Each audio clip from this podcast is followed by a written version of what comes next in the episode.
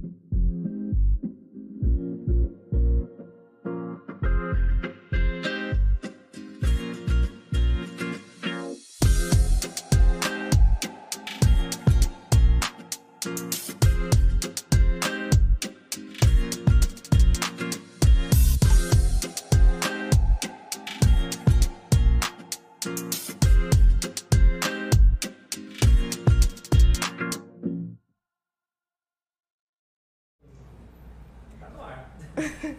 Olá pessoal, estamos começando mais um episódio do C Pode Sim e hoje estou aqui com uma convidada muito especial que é a Thaís Martelli, que é a filha da Silvana, professora aqui da escola Ferrúcio. E aí, Thaís, como você tá? Eu tô bem, e você? Ai, que bom, eu tô bem também. Queria agradecer sua presença por ter aceitado esse convite e vir falar um pouco sobre sua profissão, sobre um pouco da sua vida aqui no nosso podcast, tá? Eu agradeço o convite. Tô Ai, muito feliz bom. de estar aqui. que bom. Gente, ó, pra começar, né? Vamos dando um like aí, vem assistir, vai estar muito legal, pode ter certeza, tá bom? E vamos lá, vamos começar esse bate-papo aqui, ó. Pode ficar à vontade, tá? Tem aqui um chips, tem uma balinha aqui, a água, um suco, se você aceitar, tá bom? E Thaís, nós ficamos sabendo, né, que você tá fazendo mestrado na área de psicologia também, né? Aham. E conta pra gente um pouco sobre isso. O que, assim, que você queria saber? O- né, qual é o tema do meu mestrado? É, pode ser. Ah, o tema do meu mestrado é sobre mães que têm depressão e o impacto da depressão materna para as crianças. Porque nas pesquisas é sabido já que mães com depressão tendem a cuidar dos filhos de uma forma mais negativa. Por exemplo, elas têm menos paciência, elas têm menos energia para interação, não têm tanta vontade de brincar. Às vezes elas não têm é, força para colocar limite na criança e a criança acaba ficando sem regras. E às vezes elas podem ser mais agressivas também em comparação às mães sem depressão. E aí essas práticas negativas acabam fazendo com que os filhos tenham mais problemas de comportamento.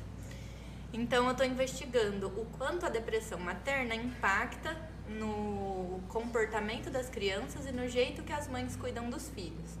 Mas isso é uma coisa que já está clara na literatura. A minha pesquisa em si, ela busca comparar mães sem depressão com depressão leve, com depressão moderada e com depressão grave. E se os diferentes níveis de gravidade do transtorno depressivo impactam de formas diferentes os problemas de comportamento infantil e o jeito que as mães cuidam das crianças. Ah, entendi. Mas assim, o mestrado, no caso, é tipo outra faculdade? Não, o mestrado ele é uma pós-graduação. É, quando depois que você faz uma faculdade, você pode escolher fazer alguns tipos de especialização. O mestrado é uma especialização que serve para você poder dar aula em faculdade. E aí você faz uma pesquisa no seu mestrado. Então, o tema da minha pesquisa é esse, eu pesquiso isso. Mas você pode pesquisar várias coisas Dentro, por exemplo, dentro da psicologia, eu poderia fazer mestrado em várias áreas. Eu poderia pesquisar é, mães que sofreram violência doméstica, crianças que sofreram abuso. Eu posso pesquisar o clima num ambiente de trabalho. Tem várias vertentes. Que eu tenho mais interesse pela área da saúde mental e pela clínica. Por isso eu fui para esse, pra esse tema. Mas tem diversos dentro da psicologia, né? Uma área bem abrangente, assim, dá para trabalhar em vários lugares. Sim, e você sempre gostou, assim, desde quando você era mais. Era jovem, sabe, lá no começo? Ó, quando eu era nova, eu era aquela amiga que ficava ouvindo as amigas e, e dando uns conselhos, assim. Elas ficavam falando que eu tinha que ser psicóloga.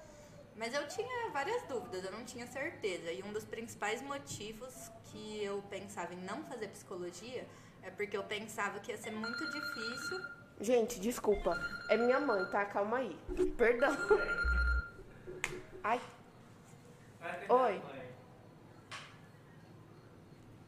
ah, eu não sei.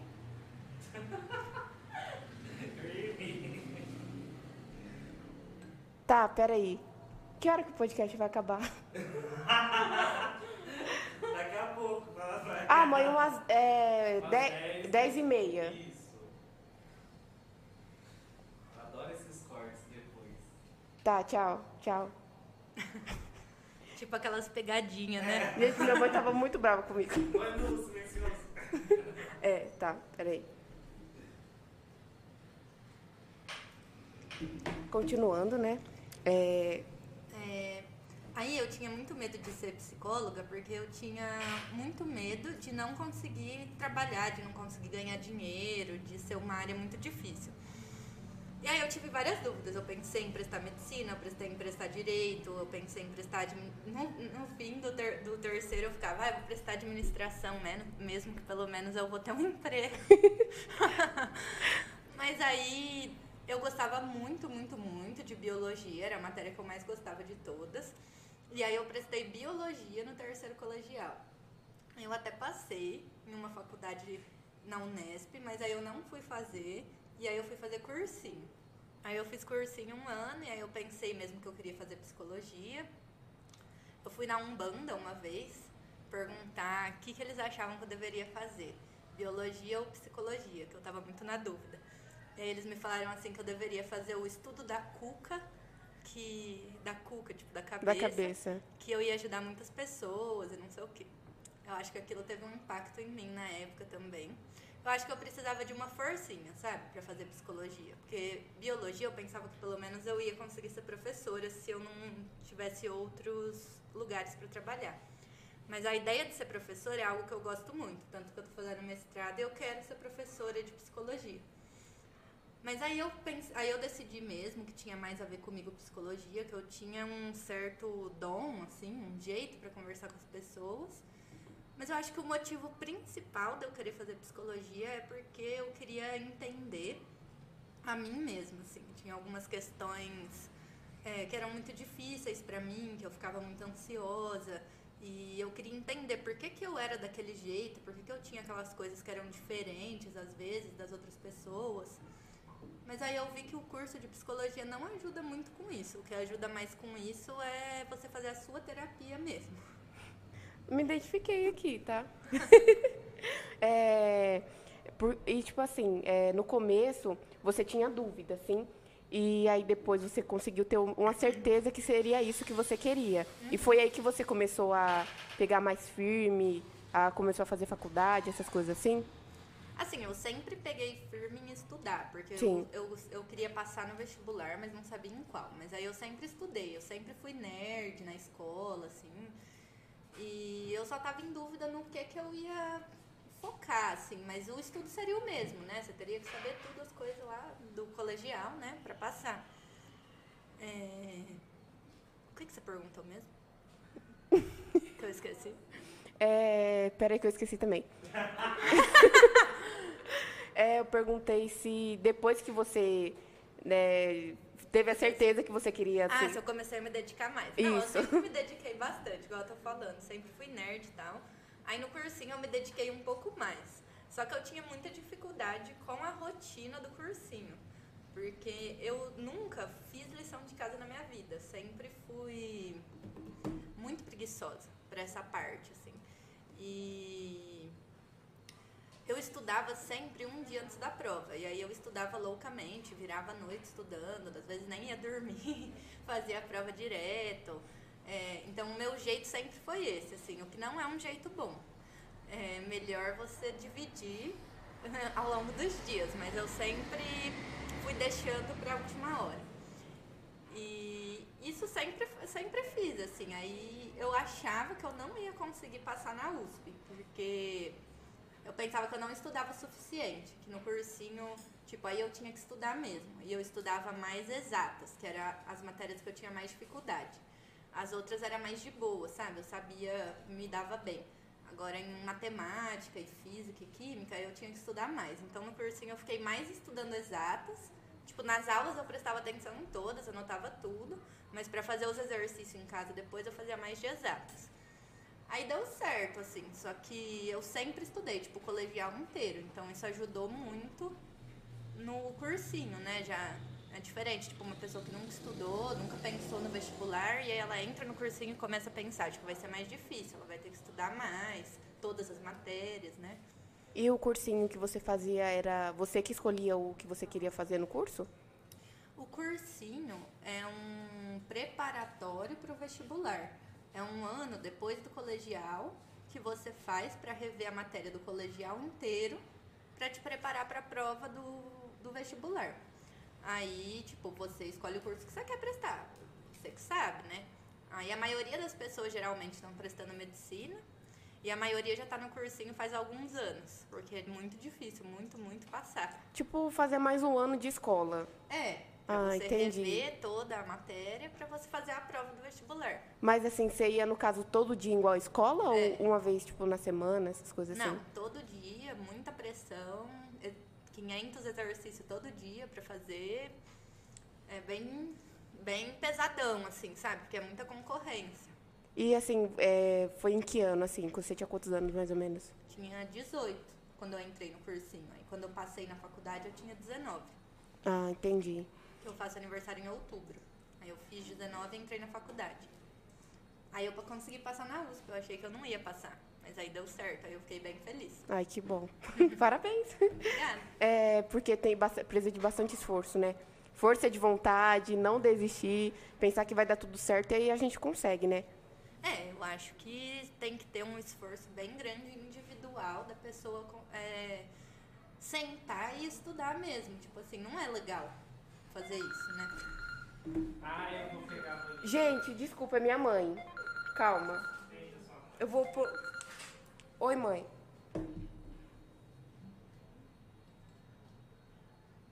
Ah, tá, tá bom então. Tá bom.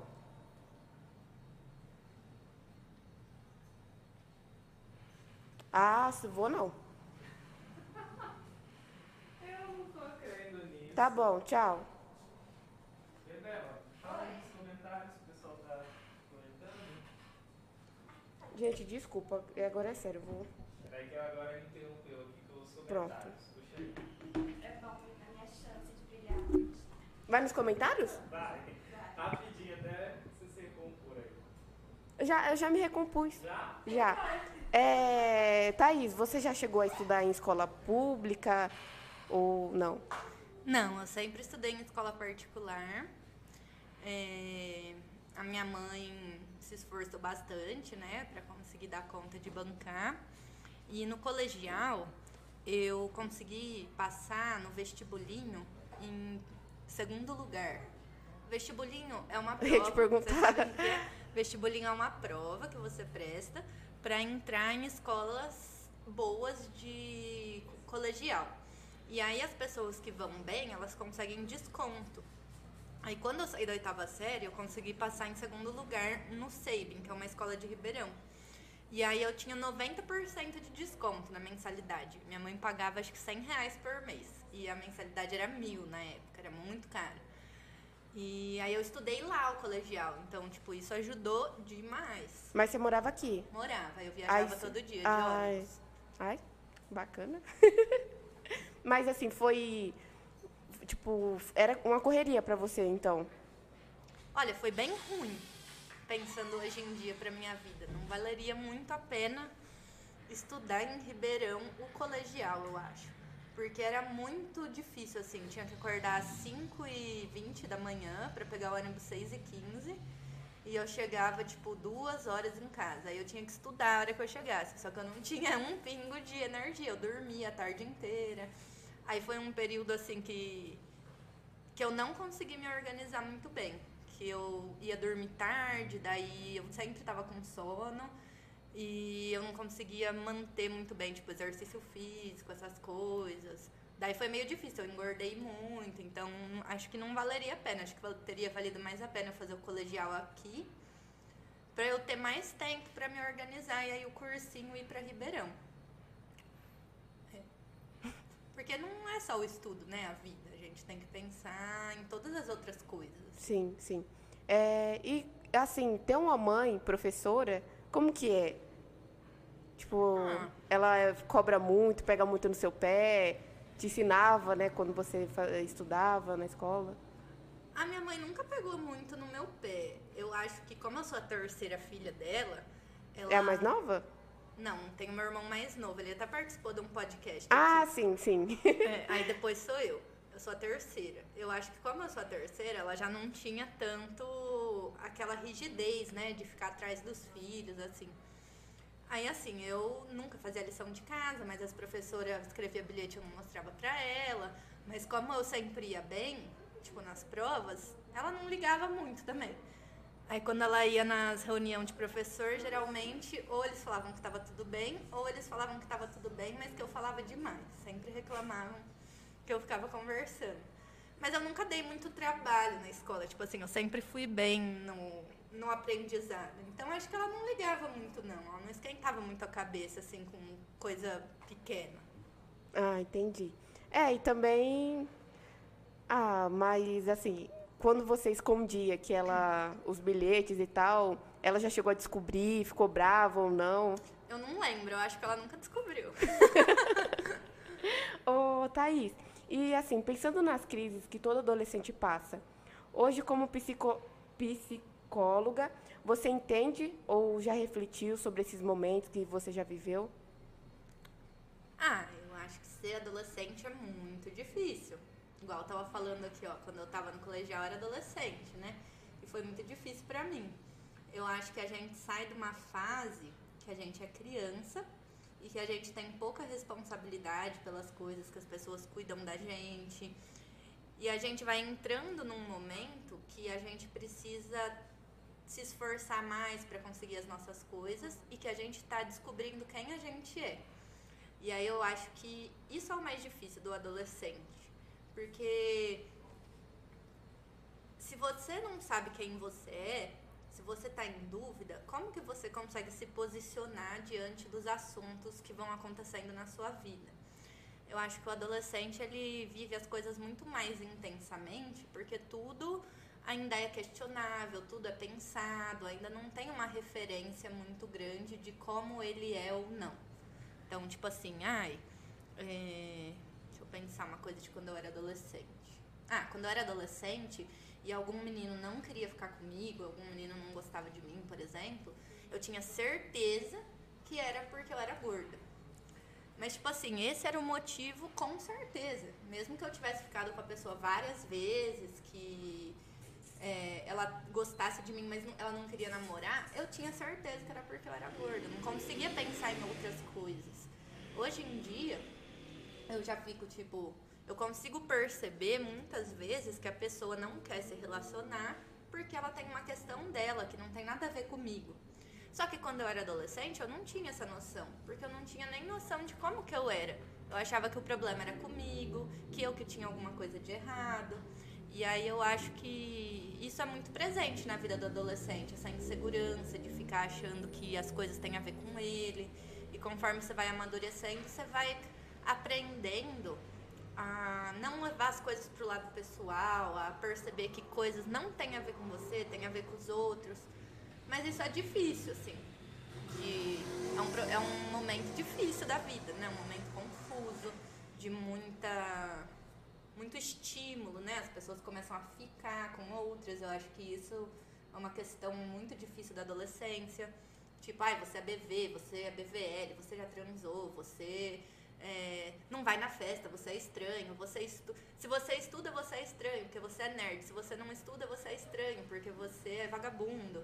Se você conversa, você tá errado. Se você não conversa. Tipo assim. As pessoas é... julgam tudo. Sim, é um momento bem difícil. Então não tem como agradar o padrão. Nem tem que agradar, né? A gente tem que ser do jeito que a gente é e pronto. Mas é muito difícil bancar Sim, ser quem é. a gente é. É tipo quando a gente é criança e adolescente, é que a gente cresce, vira um adulto, depois a gente pensa, poxa, onde é que eu estava com a cabeça que eu fiz aquilo, que eu fiquei com aquela pessoa, que eu fiz, fiz isso, fiz aquilo. Ai, porque ninguém me bateu. É, é bem assim. Mas que bom, né? Que você olha e pensa, nossa, tá, tô diferente, não faço Sim. mais daquele jeito. Significa que teve uma evolução, uma mudança dentro de você. Você já consegue pensar várias coisas que antes você não conseguia, por exemplo. Sim, e é que nem você falou. Para o adolescente, tudo para ele gira em volta dele. Se acontecer alguma coisa, é culpa dele. Se então, mas a gente tem que entender que não é assim. E assim, quando você era adolescente, que você pensava isso, você tinha alguma forma que você fazia você ficar mais calma, falar, não, o problema não é eu ou não? Então, a forma que eu sempre tive de me acalmar foi comer. Por isso que eu sempre tenho dificuldade até hoje manter o peso, porque quando eu fico muito ansiosa, eu tenho vontade de comer. É uma coisa desde criança isso, assim. E mas coisas que eu fazia também, eu ficava louca indo na academia, né? É, tentava fazer dieta, ia no nutricionista, por exemplo. Eu fazia terapia também. Eu sempre tentei, assim, melhorar, sabe? É, ocupar sua mente também. Ou... Ocupar a mente ajuda bastante, né? Mas quando você está muito encanado com alguma questão, mesmo que você tenta ocupar a sua mente, aquela questão invade a sua mente. Mesmo que você tenta, tipo, ah, eu vou sair para me distrair, na hora que você saiu, você fica lembrando de uma situação, por exemplo, que está te incomodando muito. É, acho que uma das coisas legais de amadurecer a mente é poder ter limite dentro dela, assim, de pensar isso eu quero pra mim, isso eu não quero, ou às vezes, ah, eu tô triste, eu não tenho que sair, eu fico em casa mesmo. Pra que que eu vou sair? Ah, porque a outra pessoa tá saindo e eu não vou ficar em casa. Ai, qual que é o sentido disso, né? Se você vai sair e ficar pior. É, então eu acho que várias dessas questões são questões que vão aparecendo depois, né, quando já é um jovem adulto. Mas quando é adolescente, tem muito uma questão de de querer fazer parte do grupo, de ser aceito, de querer parecer normal. A gente sempre quer parecer normal, mas quando é adolescente, mais, eu acho. É o que é o normal, né? O que é o normal? Pra você, assim, o que é o normal? Ah, normal é o que a maioria das pessoas fazem.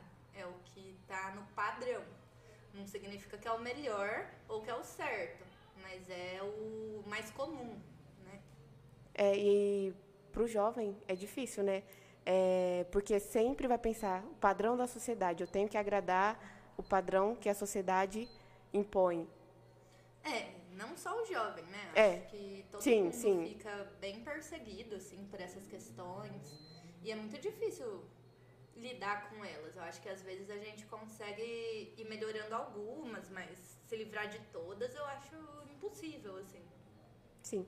E agora, assim, você olhando para trás, o que você pensa sobre é, no seu momento que você estava na escola, é, quando. Enfim, tudo. O que, assim, você quer saber? Tipo, ah, eu amadureci. Claro, todo mundo amadurece, mas você em si. Nossa, eu sou outra pessoa, eu mudei totalmente, assim. Mas muito, muito, muito graças à terapia. Tipo assim, fez muita diferença na minha vida. É, mas antes eu era uma pessoa mais brava, eu ficava mais irritada com as coisas. É, às vezes alguém me, me falava alguma coisa e acontecia isso que eu sempre achava que era comigo, eu nunca achava que era o jeito da pessoa. E aí eu ficava triste, ficava mal. Hoje em dia, nossa, é difícil eu ficar mal, assim.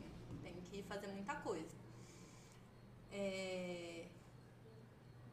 Ah, eu mudei muito meu jeito de me relacionar com as pessoas, eu sou mais compreensiva, sou mais paciente. Eu mudei os meus padrões também. Eu acho que antes eu era. Eu sou muito, muito, muito exigente comigo mesma. E isso é uma questão desde sempre, assim, que me atrapalha. De tanto que eu fico me perturbando dentro da minha cabeça. Que eu tenho que fazer isso, que eu tenho que fazer aquilo, que eu tenho que fazer aquilo outro. Isso ainda existe. Eu queria conseguir mudar. Melhorou um pouco. Mas ainda fica muita pressão, sabe? Pra fazer tudo para dar conta das coisas. E agora eu tô num momento de tentar dar conta das coisas de uma forma que me traga prazer. Por exemplo, eu tô tentando buscar um exercício físico que eu gosto de fazer. Não um que vai me emagrecer, que vai me trazer o resultado que eu quero, mas alguma coisa que me dá prazer, para ver se aquilo se insere na minha rotina e fica uma coisa agradável, porque a academia, por exemplo, parece uma tortura para mim, pro, pro meu jeito. Então eu tô tentando dar uma flexibilizada no meu jeito de pensar, mas é super difícil mudar, muito mesmo, né? Acho que tem, a pessoa tem que querer muito, ela tem que perceber que tem questões nela que, que não são legais, que ela gostaria que aquilo fosse diferente. Porque mudar significa assumir responsabilidade pelas coisas. Sim. E é difícil, né, você assumir que você também tem responsabilidade numa situação ruim. Aí. É isso, assim, eu mudei muito, sei lá, várias coisas. Antes eu era muito mais ligada em ser amiga de quem era popular. Hoje em dia, os meus amigos geralmente são as pessoas que eu acho mais diferentes, assim, que são mais alternativas, que têm a mente mais aberta. Eu não me dou bem mais com, com Patricinha, que era, as, que era o estilo das minhas amigas quando eu estava no colegial. É... Antes eu valorizava muito mais coisas materiais do que hoje. Tipo, quando eu estava no colegial, eu queria muito ter uma bolsa da Kipling. Para mim aquilo era muito importante, porque as minhas amigas tinham. Hoje em dia é tipo, ai, eu não vou pagar nem a pau 500 reais uma bolsa, eu vou comprar uma bolsa de 30 reais, pra quê? Tipo, não, as coisas, algumas coisas vão perdendo valor Sim. e outras vão ganhando valor que são mais importantes. Mas isso não acontece com todo mundo. Tem gente que fica estacionado, né? Sim. É, parece que aquilo evolui mais nas outras pessoas, né? Não evolui no sentido bom, no sentido ruim, ficar maior, ficar pior, né? É, Pode ficar, mas aí vai ser um sofrimento também. Sim. Uma fragilidade, que a pessoa precisa se valer pelos bens materiais, porque ela se sente insegura, ela não é suficiente. Sim. E assim, quando a gente é criancinha, tipo, com uns 8, 9 anos, que tá lá no primeiro ano, segundo, terceiro, a gente sempre pensa, poxa, quando, quando eu crescer, eu quero ser um astronauta. E você, você pensava assim, tipo, numa profissão super Eu queria ser cantora ou atriz. Sério? e tipo, aí quando você já tinha mais um pouco de consciência, assim, você pensou, ah, eu quero continuar ou não, vou mudar, isso não vai dar certo. Ah, eu nunca cogitei de verdade, eu acho. Era uma coisa assim, que você falava, que você tinha interesse, mas, mas um, Eu tenho interesse, assim, eu gostaria de cantar, por exemplo. Eu amo cantar. Se eu, se eu pudesse cantar num bar de sábado, eu ia achar super legal. Mas eu vou precisar ter tempo e dedicação pra eu estudar, pra eu fazer aula de canto, não sei o quê. Aí, assim, eu não tenho força pra colocar isso mais na minha vida. Mas é uma coisa que eu ia me divertir muito. Minha família gosta de música, às vezes a gente se reúne, canta, toca violão, meu irmão, minha irmã. Então, tipo, é uma coisa que eu acho muito legal. E ser atriz, eu penso em fazer teatro como um hobby. Mas eu nunca pensei de fato, parecia uma coisa muito distante, sabe? Assim, música eu pensava, não, eu vou morrer de fome. tipo, pra ser uma cantora famosa, vai. É uma exceção, né? Não é uma coisa fácil. E atriz também, é muito difícil. E aí, desde criança também, nunca, nunca tive contato, assim, nunca Nunca fiz aula de canto, nunca fiz aula de instrumento, nunca fiz teatro, então não era uma possibilidade real. E assim, você não quer dar uma palhinha pra nós? Brincadeira. Mas se quiser também, tá, eu te ajudo a cantar, porque eu gosto de cantar também. E, meu querido, eu sou cantora, tá? É, ok. É, e assim, pra você, quando você. Você já é uma psicóloga, né? Quando você conseguiu se formar, como que foi isso? Olha, no meu último ano da faculdade, eu tava super angustiada se eu ia ter emprego ou não. É sério, eu fiquei o último ano meio angustiada pensando nisso. E aí eu descobri que tinha uma especialização no Hospital das Clínicas lá de Ribeirão é, sobre saúde mental, que durava dois anos. Aí eu fiquei estudando loucamente, acho que foi a vez que eu mais estudei na minha vida para passar em alguma coisa, porque é tipo vestibular, uma prova e vai passar quem, quem passar em primeiro e segundo, tinha duas vagas.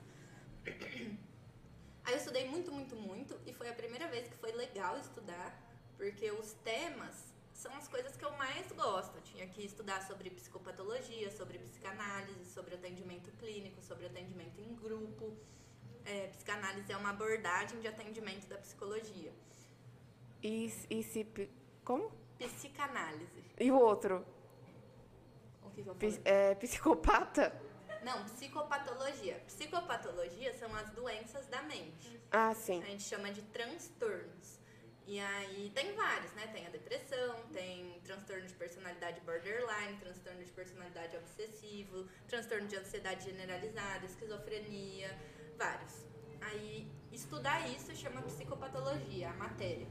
E aí eu tinha que estudar isso para passar no aprimoramento sobre testes projetivos. Sabe? Sabe a Suzanne Richthofen lá, que matou os pais? Ah, sim. Quando é, pra- nela fizeram uma avaliação psicológica, eles aplica- aplicaram uns testes para ter indícios da personalidade dela, para tentar entender por que, que ela tinha feito aquilo que ela fez. E aí, isso é uma coisa que eu tive que estudar, esses testes, porque eu ia aplicar isso nos pacientes, lá no HC. Aí deu certo, eu consegui passar. Então isso me ajudou muito. Eu não estava muito feliz me formar, eu estava com muito medo. Me formar era tipo assim, nossa, agora eu vou ter que trabalhar, vou ter que dar conta das coisas. É, será que eu vou conseguir? Será que eu vou ter emprego? Será que eu vou ser uma boa psicóloga? Será que eu vou ter algum paciente? É, foi mais um momento difícil do que um momento bom. Porque, tipo assim, eu pensava, não, eu vou me formar. Me formar, eu não pensava que eu não ia me formar. Eu tinha mais dificuldade de pensar se eu ia conseguir aplicar o que eu aprendi e conseguir trabalhar. Aí, como eu passei nessa especialização, que durava dois anos, eu já me formei em dezembro, em março começou a especialização. Aí era uma especialização. Em março do ano passado? Não, faz tempo. Ah, tá. Eu já formei faz cinco anos. Aí eu comecei essa especialização, que era um trabalho, mas era um trabalho com supervisão. Então, por exemplo, lá eu coordenava grupo com paciente internado no hospital psiquiátrico, é, eu atendia individual e eu fazia esses laudos, esses relatórios sobre a personalidade do paciente. Foi muito legal, muito, eu amei, foi a melhor experiência de todas, assim, de aprendizado. Valeu muito a pena, muito, nossa, demais.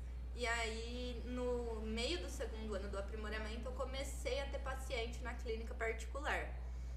Aí, depois de dois anos, eu terminei o aprimoramento, fiquei só na clínica. Aí, eu fiquei uns seis meses só na clínica, assim.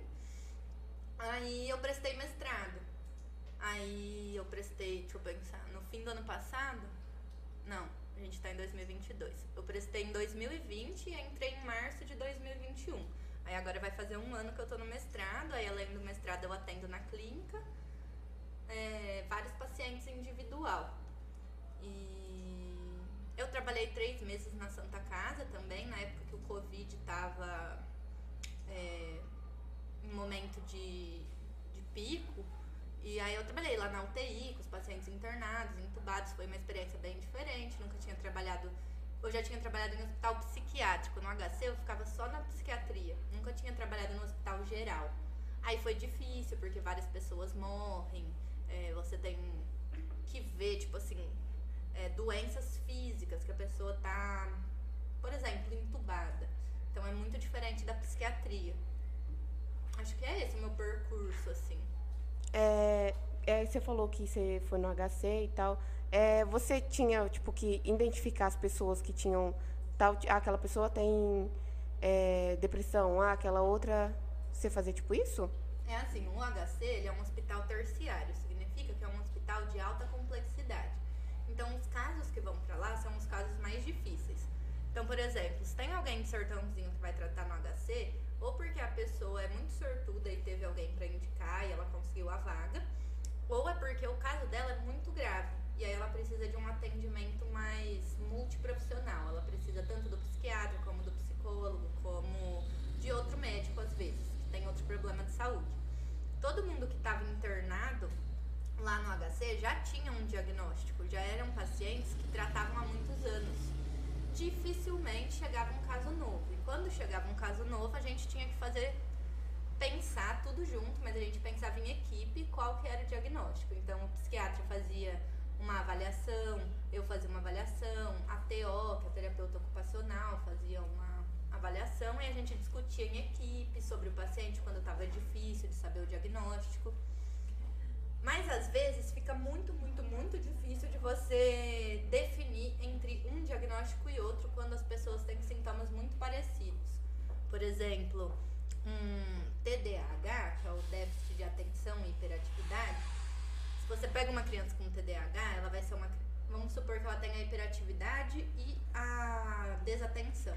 vai ser uma criança muito agitada, que não vai conseguir parar quieta, não vai conseguir fazer a lição de casa, vai dar muito trabalho para os professores, não vai ouvir o que eles falam, não vai seguir regras. É muito difícil você conseguir identificar se a criança tem TDAH ou se ela está sofrendo muito com ansiedade. Porque os sintomas de ansiedade vão ser muito parecidos. Ela pode ficar inquieta, ela pode eh, não conseguir ter atenção. E aí, geralmente, vão ter formas de você conseguir diferenciar o que, é um e o que é outro, mas às vezes fica muito difícil. Quando ficava muito difícil, aí os médicos pediam esse relatório, que são esses testes que eu te falei, igual da Suzane Richthofen, que são testes projetivos. São testes que você mostra o teste para a pessoa, ela faz uma tarefa e aquela tarefa dá dados sobre a personalidade dela, sobre o jeito dela de ser. E aí, quando estava muito difícil o diagnóstico, eles pediam esse relatório e a gente fazia e aí dava para pensar melhor. Ah, entendi. É, mas assim, de vo- você só de olhar, você consegue identificar ou precisa fazer essas coisas? Esse... Ah, é muito, muito difícil você identificar, fazer um diagnóstico e certeiro, né? É, Ninguém conseguia identificar na equipe inteira, por isso precisava do psicodiagnóstico, que é o nome desse relatório. Porque ninguém conseguia, nem o médico que estava lá há muitos anos, nem os residentes de psiquiatria, nem ninguém. Então tinha que fazer isso para ajudar a pensar. Mas tem gente que, sei lá, vai um paciente lá na clínica, eu entrevisto ele uma vez e, e às vezes não é um caso tão complexo, você já tem uma boa noção do jeito que a pessoa é. Mas depende muito do psicólogo também. É, e assim, é bem difícil identificar mesmo, porque eu sou meio louca da cabeça, mas dá pra perceber. É, e fo- e foi quantos anos de faculdade que você fez? Cinco. Cinco. E tirando, tirando isso, ainda teve cursinho, é, Teve um ano de curso, teve o colegial normal, aí eu fiz um ano de cursinho, Cursinho. e cinco anos de faculdade. aí depois você fez o coisa do. Isso, é, o coisa do HC que você foi, foi durante a faculdade ou depois? Depois, é uma pós-graduação. Durou dois anos, aí eu fiquei um ano sem fazer nada e um ano sem fazer nada assim, além do- da clínica. E depois eu prestei o mestrado. Só que isso é um caminho, tipo assim, que não é, você não precisa seguir. Você pode se formar em psicologia e não querer fazer um mestrado. Você pode se formar em psicologia e não querer fazer um aprimoramento. Tem outras coisas. Tem gente que vai trabalhar é, em empresa, por exemplo, com recrutamento e seleção de pessoal, trabalhando com, por exemplo, pensar em, em cargos dentro da empresa, em uma forma do funcionário crescer, para ser uma coisa mais justa, para as pessoas ficarem felizes trabalhando lá, para ter um clima bom. Essa é uma, uma área de trabalho. É, você pode trabalhar em escola, por exemplo. E aí na escola você não vai fazer um trabalho de clínica individual. Você vai fazer uma orientação para os pais, você vai dar uma conversada com o aluno, vai, vai mobilizar os professores de como lidar com um aluno que tem dificuldade, por exemplo. Para o professor tentar entender o que, que se passa com aquele aluno para ele ter mais paciência. Porque às vezes o professor acha que tudo é, é malcriação ou sem educação ou tipo assim que a pessoa ah não presta né vamos supor mas geralmente sempre a pessoa está sofrendo muito né tem alguma questão muito grave para ela ter esses tipos de comportamento e aí o nosso olhar da psicologia está sempre voltado para isso quando alguém está com um comportamento muito estranho assim muito diferente Tipo, ah, a pessoa chora do nada. Nossa, toda vez na aula a pessoa é, arruma uma confusão. Toda vez que sai, o cara briga. É, nossa, minha amiga se apaixona por todo mundo que ela fica. Tipo assim, são questões que, que você vai vendo. Nossa, né? Tem alguma coisa aí. É, não- a gente não olha com um olhar de tipo assim, tá errado. A gente olha com um lugar tipo, nossa, o que, que será que tá fazendo? Qual que é a função disso na vida da pessoa? Porque ela não tá fazendo à toa. Tem uma função. Por exemplo, quando eu fico comendo muito, tem a função de me acalmar. É, tem gente que é viciado em exercício físico, por exemplo, e o exercício físico tem a- essa função de acalmar. É, tem gente que usa droga, tem gente que bebe, tem gente que fica vendo série e se isola em casa, Então as pessoas vão lidando de várias formas, né? Do jeito que elas conseguem com as situações. E assim, é, é, deixa eu te perguntar, é uma dúvida minha. Querer, tipo, reclamar é, das coisas, mesmo que ele esteja tudo certo, é uma forma também, né? Como assim? Porque, tipo assim, a minha mãe, ela pode estar tudo, tudo certo, mas ela sempre. Eu percebo que eu acho que não é. Tipo, ela fala porque ela quer sim, que é ela já acostumou com isso, é uma forma que depois que ela fala, fala um monte de coisa, reclama, reclama, ela para. Aí ela chega do nada pra mim, ai, a novela e tal, como se tivesse tudo bem, sabe? Eu acho que isso acalma ela. Brigar, você fala? Isso. Calma ela? É. Olha, eu acho que ela deve ficar muito irritada e brava em situações que geralmente outras pessoas não ficariam, porque ela tem outras questões que fazem ela ficar mais brava. Tipo, outras coisas estão envolvidas. Por exemplo, uma paciente minha essa semana, ela ficou muito brava porque ela foi fazer café e não tinha café na casa dela. E era pra mulher dela ter comprado. E aí ela ficou muito brava com a mulher dela, porque a mulher dela não comprou café. E eu tava falando, tipo, nossa, se fosse eu, eu ia falar, vai comprar você. E a mulher dela, tipo assim, calma, você já vai brigar por isso, não sei o quê, tatatã. Então, assim, ela ficou muito brava, mas não foi por causa do café. Foi porque ela sentiu que a mulher dela não estava atenta a ela, que a mulher dela não estava fazendo algo que era importante para ela, que a mulher dela estava meio que deixando ela de lado. Por isso que ela ficou tão brava. É, mas é difícil nas nossas relações da gente se dar conta disso. É, e da gente ter paciência. Porque isso, por exemplo, é um comportamento imaturo, é um comportamento de uma criança, né? Que é, as coisas na hora, do jeito que ela quer, e se não for do jeito que ela quer, ela faz birra.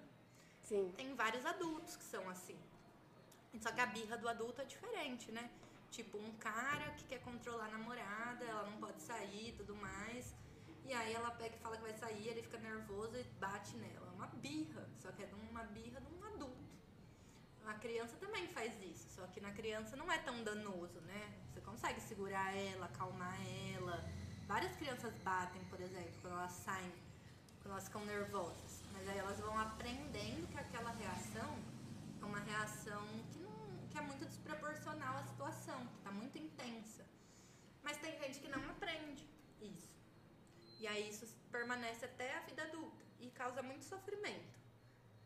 É, eu acho que para você lidar com ela, talvez você possa só falar, mãe. Com a minha mãe? É. Ah, tá. Mãe, mas por que você tá tão brava, né? Olha, isso tá Ah, eu certo, acho melhor tá não, hein? É, eu acho melhor não. Assim, eu tento, sabe? É, eu tento manter minha calma. Como eu falo, mãe, não precisa disso. Aí aí que ela sente a necessidade de falar mais, de. Sabe, mais. Eu, enfim, eu tento acostumar, mas. É, várias vezes a gente fica muito triste e perturbado por conta das pessoas que convivem com a gente, não por nossa causa mesmo. É, várias vezes a gente precisa fazer terapia para dar conta de conviver com algumas pessoas que são muito difíceis. Entendi. Às vezes a pessoa que você convive precisaria mais de terapia do que você, é o que eu tô querendo dizer. Mas para você conseguir suportar viver com uma pessoa tão difícil, você precisa também fazer terapia. Mas se a pessoa fizesse, seria muito bom. É. Assim, é, o certo, você acha que todo mundo deveria fazer tera- tera- terapia, passar por um psicólogo? Ah, eu acho que não. Eu acho que deve passar por um psicólogo, uma pessoa que ela quer conseguir mudar algo na vida dela, que ela percebe que ela não consegue sozinha, que tá muito difícil, que ela já se frustrou várias vezes, que ela não sai do lugar e que ela tá querendo mudar aquilo. Tipo, ah, a pessoa percebe que ela briga com todo mundo, que, que todo mundo se afasta dela. E aí o problema é ela ou são as pessoas? Então, se ela se der conta que o problema é ela e ela quiser melhorar, aí ela, ela faz terapia. Mas, por exemplo, tem várias pessoas que têm esse comportamento que mesmo assim acham que elas estão certas. Aí não adianta. Você tem que estar aberto. Você tem que estar com vontade de pensar sobre você, sobre o que acontece na sua vida. É, tipo, ah, uma pessoa, um adolescente terminou um namoro. Ah, a pessoa tá muito triste, tipo, faz uma semana que ela tá chorando. Ah, é normal, né? Terminar um namoro, ficar uma semana chorando, é normal. Agora faz três meses que a pessoa tá lá só chorando, não consegue estudar, não consegue fazer nada. Aí eu já acho que é um sofrimento muito grande, é um sofrimento que tá durando muito tempo e que tá atrapalhando o dia a dia da pessoa. E aí eu acho que vale muito a pena buscar ajuda. Eu Sim. acho que uma forma de você pensar se, se vale a pena ou não é você pensar se as dificuldades que você tem atrapalham o seu dia a dia, no sentido de atrapalhar você conseguir estudar, você conseguir se relacionar com as pessoas e você conseguir fazer as coisas do seu dia a dia que você, que você faz, tipo cuidar da casa, é, fazer um esporte. Se os- a- as questões estiverem atrapalhando nisso, aí eu acho que vale a pena buscar ajuda, porque são questões muito importantes na nossa vida, uma profissão, um estudo, ter relação com as pessoas e conseguir se divertir, fazer coisas no dia a dia prazerosas. Essas coisas são pilares. Todo mundo tem que tentar de alguma forma resolver as questões. E aí eu acho que se atrapalha, vale a pena. Sim, e uma coisa que você falou no começo, que eu achei muito interessante, que eu nunca tinha parado para pensar, que você falou assim, que é, a gente acha que as pessoas, é, pra, é, tudo é em questão da gente, a culpa é nossa, só que a, a gente tem que parar para pensar, mas, ah, por que, que aquela pessoa não quer namo- namorar? Eu pedi ela namoro, por que, que ela não quer namorar comigo? Ah, às, vezes o, é, às vezes a pessoa não gosta da gente, não quer ficar com a gente ou tal, tem algum defeito, mas é, pode ter um problema dela, pode ser algo dela, que ela não queira. E a gente tem que entender, esperar, procurar outra pessoa, ficar à vontade, ficar de boa, né? É, eu acho que adolescente tem muito mais dificuldade de aceitar nãos do que adultos. E quando os adultos não conseguem aceitar nãos é um problema. Então, tipo, é muito difícil da gente aceitar que as coisas não são do jeito que a gente quer, da gente receber limite, da gente lidar com a realidade. Lidar com a realidade é o maior desafio, assim. Porque a gente sempre tá tentando fantasiar algumas coisas pra suportar a vida. Só que ao mesmo tempo, não é a vida como ela é, né? É, você tá fantasiando. E fantasiar é muito bom ter a possibilidade de fazer isso, só que depende do tanto que a gente faz. Se a gente faz isso num tanto que a gente fica vivendo num mundo que não é a realidade, já não faz mais sentido, assim, já vai causar mais sofrimento do que benefício. Sim. E assim, falando de um modo geral, é... tem quantas disciplinas específicas de na psicologia? Não sei, várias. Eu fiz, sei lá, umas seis, sete por semestre. Você pode falar pra gente qual o nome? O nome das disciplinas? Ah, no primeiro ano eu tive estatística, porque lá na USP eles são voltados para pesquisa, então eles têm essa matéria. Eu tive filosofia, tive ciências sociais, é, eu tive psicologia experimental 1, que a gente fazia tipo teste com um rato para ver o comportamento do rato. Tive anatomia no segundo semestre, estatística 2, psicologia experimental 2, é, metodologia de pesquisa, que a gente aprendeu a fazer um projeto de pesquisa, é, que é tipo iniciação científica, não sei se vocês já ouviram falar disso. É uma mini pesquisa, ó, tipo um mini mestrado, assim, uma pesquisa. E a anatomia é o quê? A anatomia é o estudo do corpo humano. Você Ah, vai- sim. A gente teve neuroanatomia, que era o estudo só do cérebro.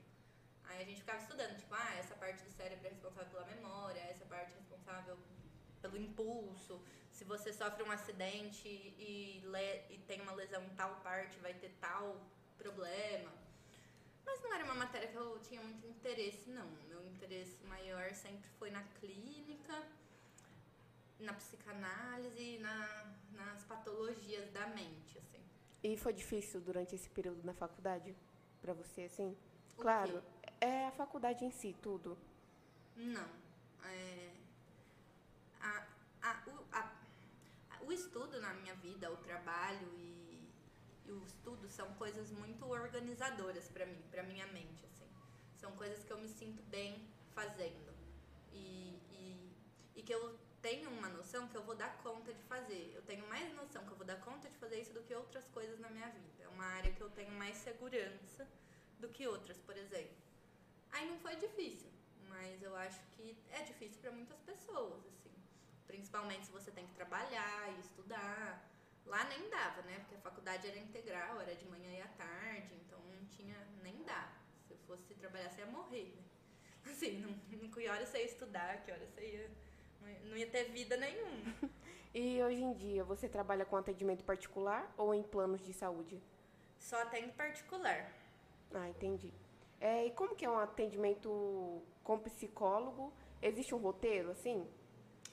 Ah, num primeiro atendimento tem algumas coisas que você sempre pergunta. Tipo, eu sempre pergunto se a pessoa já fez terapia, é, por que, que ela está buscando o a, a psicólogo, como que foi a terapia dela anterior, se ela não fez, o que, que ela imagina que é uma terapia, é, se ela tá nervosa de ter ido lá. Eu sempre pergunto isso. Aí dependendo do que a pessoa vai falando, aí eu já vou perguntando coisas que tem a ver com a história que ela tá contando.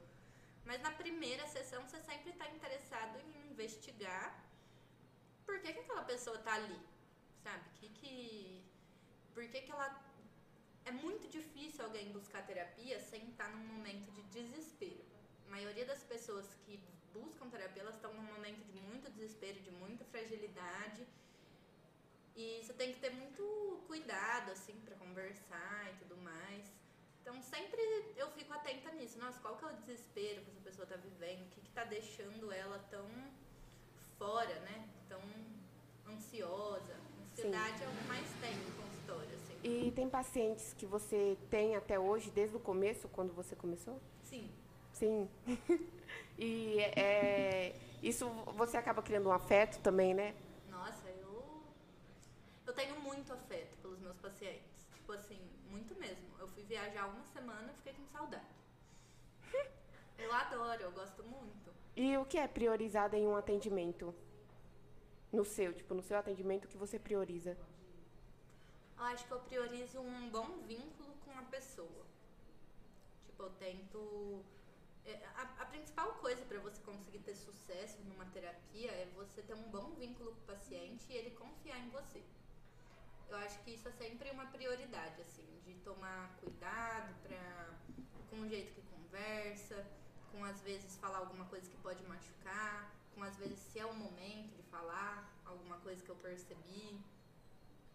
Oh, é, falando em atendimento, tem um vídeo de uma influencer, a Virgínia, não sei se você conhece e tal. É, é, você gosta de música, você sabe o. O Zé Felipe, o cantor Zé Felipe, filho do, do Leonardo? Não. Ai, tá bom. Então, é, então a Virginia fala que deu. Que fala que deu em terapia. Algo da vida dela. O que se faz na terapia? Eu não entendi essa pergunta. Cadê o Emerson? Como assim ela deu em terapia? A fala da, da Virgínia é a seguinte, ela fala assim, ah, alguém fala alguma coisa para ela da vida dela, ela fala assim, ah, isso deu em terapia. Aí virou até uma um rios, virou um é, virou um vídeo viral que as pessoas, tudo que dava assim, ah, deu em terapia, no sentido que a pessoa precisou ir à terapia, que a vida dela naquele momento estava de uma determinada forma e que ela precisou ir na terapia. Ah, deve ser uma zoeira do tipo, ah, se você tá se sentindo é, loucão, procura terapia. Se você tá num momento que você tá sem controle, que você tá triste, vai pra terapia. Se você tá num momento com dificuldade de tomar uma decisão, parece que é, que é uma zoeira nesse sentido, assim. Mas eu nunca vi. Assim, é, você acha que uma pessoa assim que não aparenta ter problemas, claro, problema todo mundo tem, né? Mas assim, está controlada ali com aqueles problemas, é, você, você acha que ela precisa de terapia? Ah, depende, né? Tipo, tipo assim, aqui na escola, você conhece vários alunos e vários professores e você tem noção do jeito que eles são nesse ambiente social, na escola. Os professores você mal sabe da vida deles e alguns alunos você sabe, outros não. Muitas pessoas, muitos professores, por exemplo, podem estar tá com vários problemas que eles não vão aparentar. Pode ser que a pessoa esteja tão, tão, tão é, angustiada que ela, que ela acabe aparentando. Mas geralmente as pessoas conseguem, assim.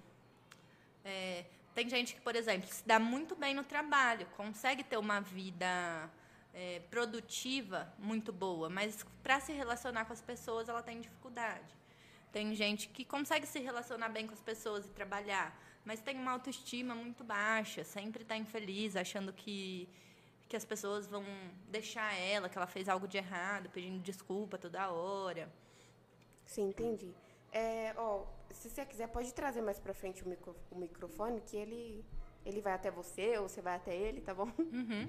É, o, existe linhas de atendimento, dependendo do profissional, certo? Sim. E você usa? Na verdade, o que é linha de... É que assim, dentro da psicologia tem várias abordagens teóricas para você pensar sobre o comportamento humano. Então, por exemplo, tem a psicanálise, que é uma das abordagens, tem a análise do comportamento, que é outra, tem a fenomenologia, que é outra. E cada uma delas vê o comportamento humano e o ser humano de uma forma diferente. Então, por exemplo, na psicanálise, que é a que eu mais gosto, é a que eu uso e a que eu mais conheço, né? É, tem um pressuposto de que todas as pessoas têm uma parte inconsciente na mente. Uma parte inconsciente na mente significa que a gente tem alguns comportamentos que às vezes a gente não se dá conta que a gente está fazendo aquilo. Por exemplo, é... deixa eu pensar num exemplo bom. Hum... Tipo essa paciente que eu falei que ela brigou, que ela ficou muito brava com o negócio do café. Tinha um motivo inconsciente para ela estar tão brava. Ela estava tão brava porque ela estava se sentindo desconsiderada. Mas ela não tinha noção disso. Ela só conseguiu pensar isso quando a gente estava na terapia. Foi uma coisa que eu falei para ela, mas ela não tinha percebido. Ela só estava tipo raivosa pelo café. Então a gente vai tentando fazer a pessoa perceber algumas partes dela que ela mesmo não consegue acessar, porque é difícil. É muito difícil você acessar que você se sente deixado de lado.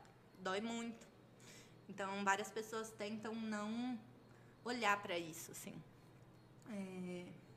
Então, assim, uma das coisas é que tem que ter uma parte inconsciente na mente. Que isso significa que tem coisas na nossa mente que a gente não tem acesso. Por exemplo, quando a gente sonha, às vezes a gente sonha com várias coisas que a gente nem lembra mais e aparece no sonho, é, ou com desejos que a gente tem, ou com medos que a gente tem. É, só que a gente não fica pensando nisso o tempo todo, senão a gente vai ficar muito atormentado se a gente ficar o tempo todo pensando na, nas nossas questões. Aí a gente tem a parte consciente, que é a parte que a gente tem noção, que a gente sabe quem a gente é. E aí o trabalho é tentar diminuir a parte inconsciente e aumentar a consciente, para a pessoa ter cada vez mais noção dos atos dela, do que ela faz, dos porquês, das funções dos comportamentos. É... Na psicanálise, a gente também acha muito importante a relação que o bebê tem com quem criou ele. Não precisa ser o pai ou a mãe biológico, mas com quem cuidou. Porque essa relação primária, ela é a mais importante da vida do bebê naquele momento e que vai ter muitas implicações para a vida adulta, para a vida infantil. O jeito que o bebezinho foi cuidado ali de 0 a 2 anos faz muita diferença. É... Então, várias coisas com os pacientes eu fico pensando, tipo assim, nossa, ele é adulto e se sente de tal jeito.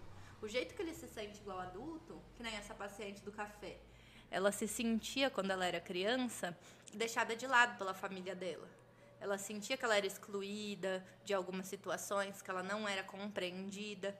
E isso nunca foi uma questão que ela conseguiu resolver. Ela ainda é ressentida com isso. E por ela ainda ser ressentida com isso, às vezes ela vive situações que ela se deixa, que ela se sente deixada de lado, que são pequenas, mas que a intensidade da emoção que ela tem é muito grande, porque é uma questão desde a infância que ela nunca resolveu. Então, a psicanálise é mais ou menos assim. o funcionamento. A gente também trabalha muito com a relação do paciente comigo, com o psicólogo.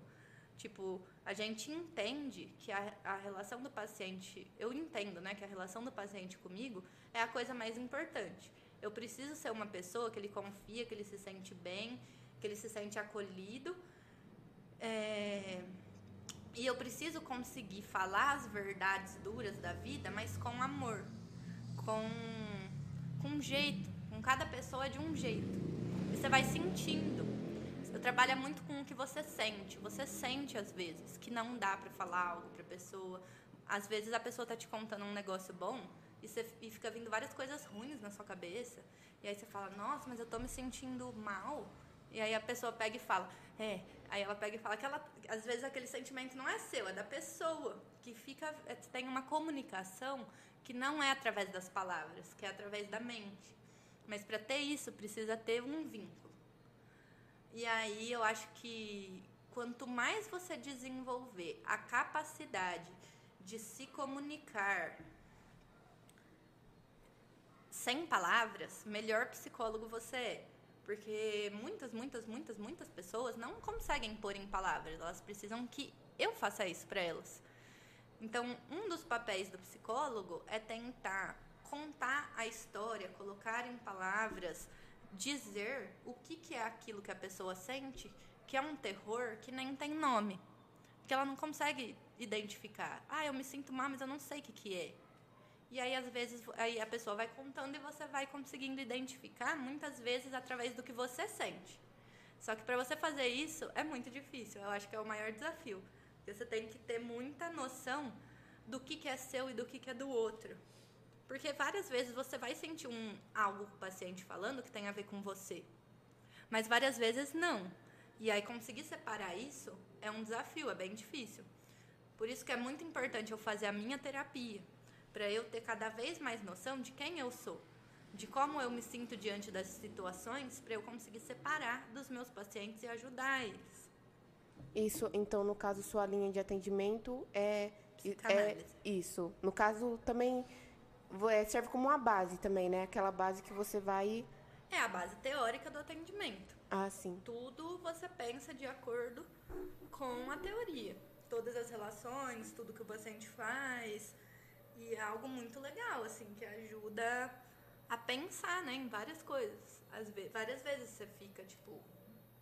Sei lá, quando eu me formei, eu não conseguia pensar nem 20% do que eu consigo pensar agora, de verdade, assim.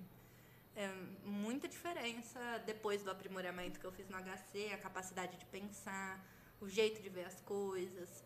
É, e é muito legal ver isso, sabe? Essa mudança, assim, é uma coisa que eu fico bem feliz. Nossa, hoje em dia, às vezes eu falo umas coisas que eu fico, nossa, que legal. E que eu ficava tipo, nossa, será que algum dia eu vou conseguir pensar alguma coisa assim? E aí é muito gostoso isso, né? De você... Gratificante, né? Ah, é uma delícia. Sim. Muito legal. E assim, é, os profissionais, um profissional, ele pode é, atender é, familiares ou amigos? Não.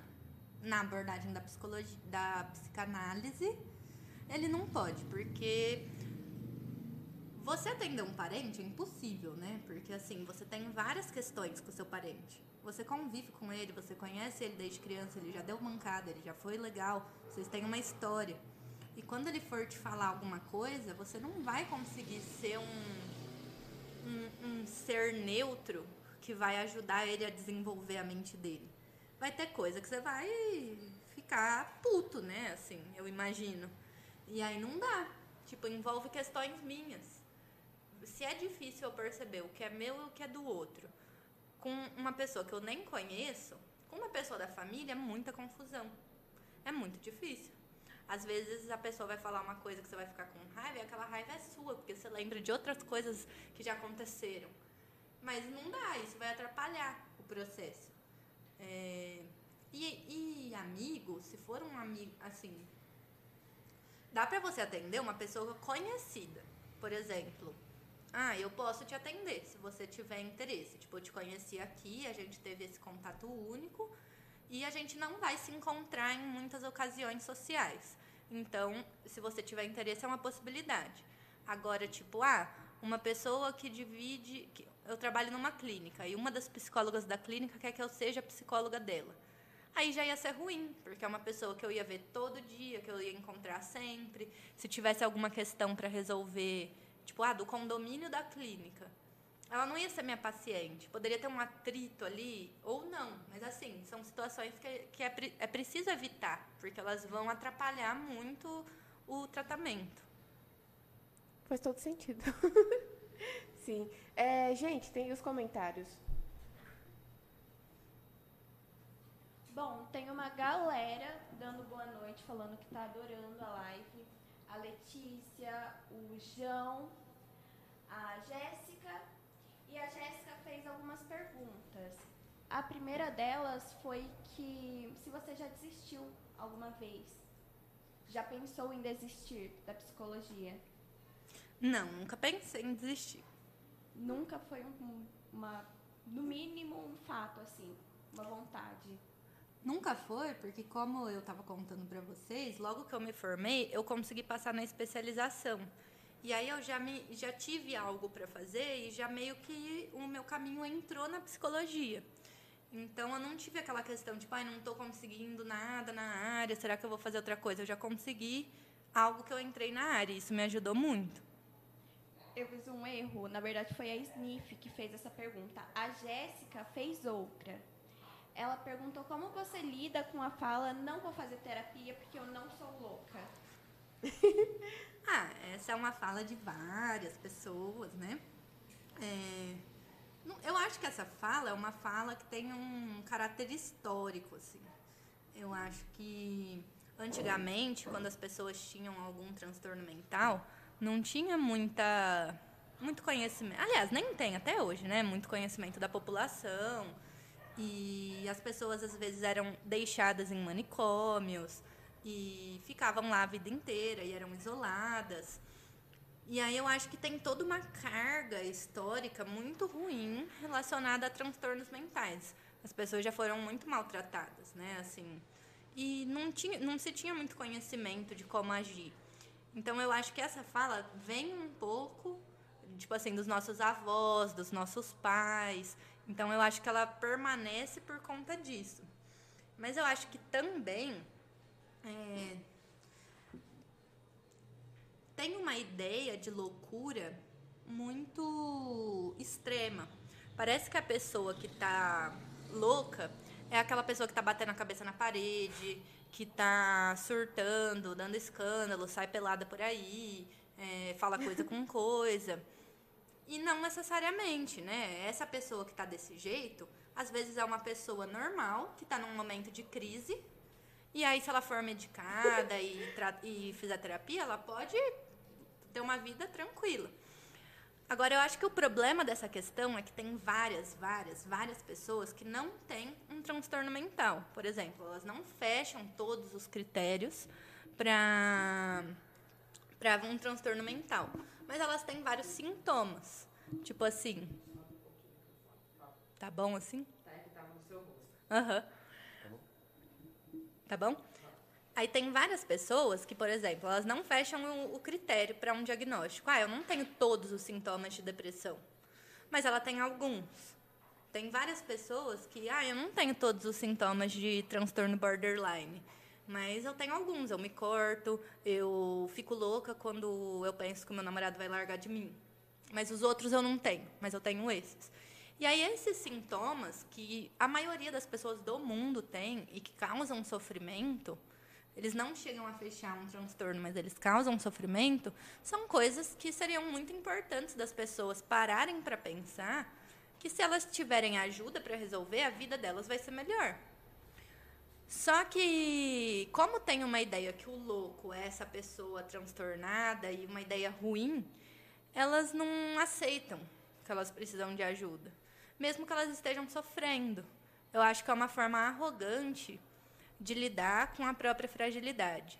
Eu acho que a pessoa nega é, que ela precisa de ajuda e tem uma fala mais agressiva, assim, no sentido de se proteger também, sabe? Eu não sou louco. Sim.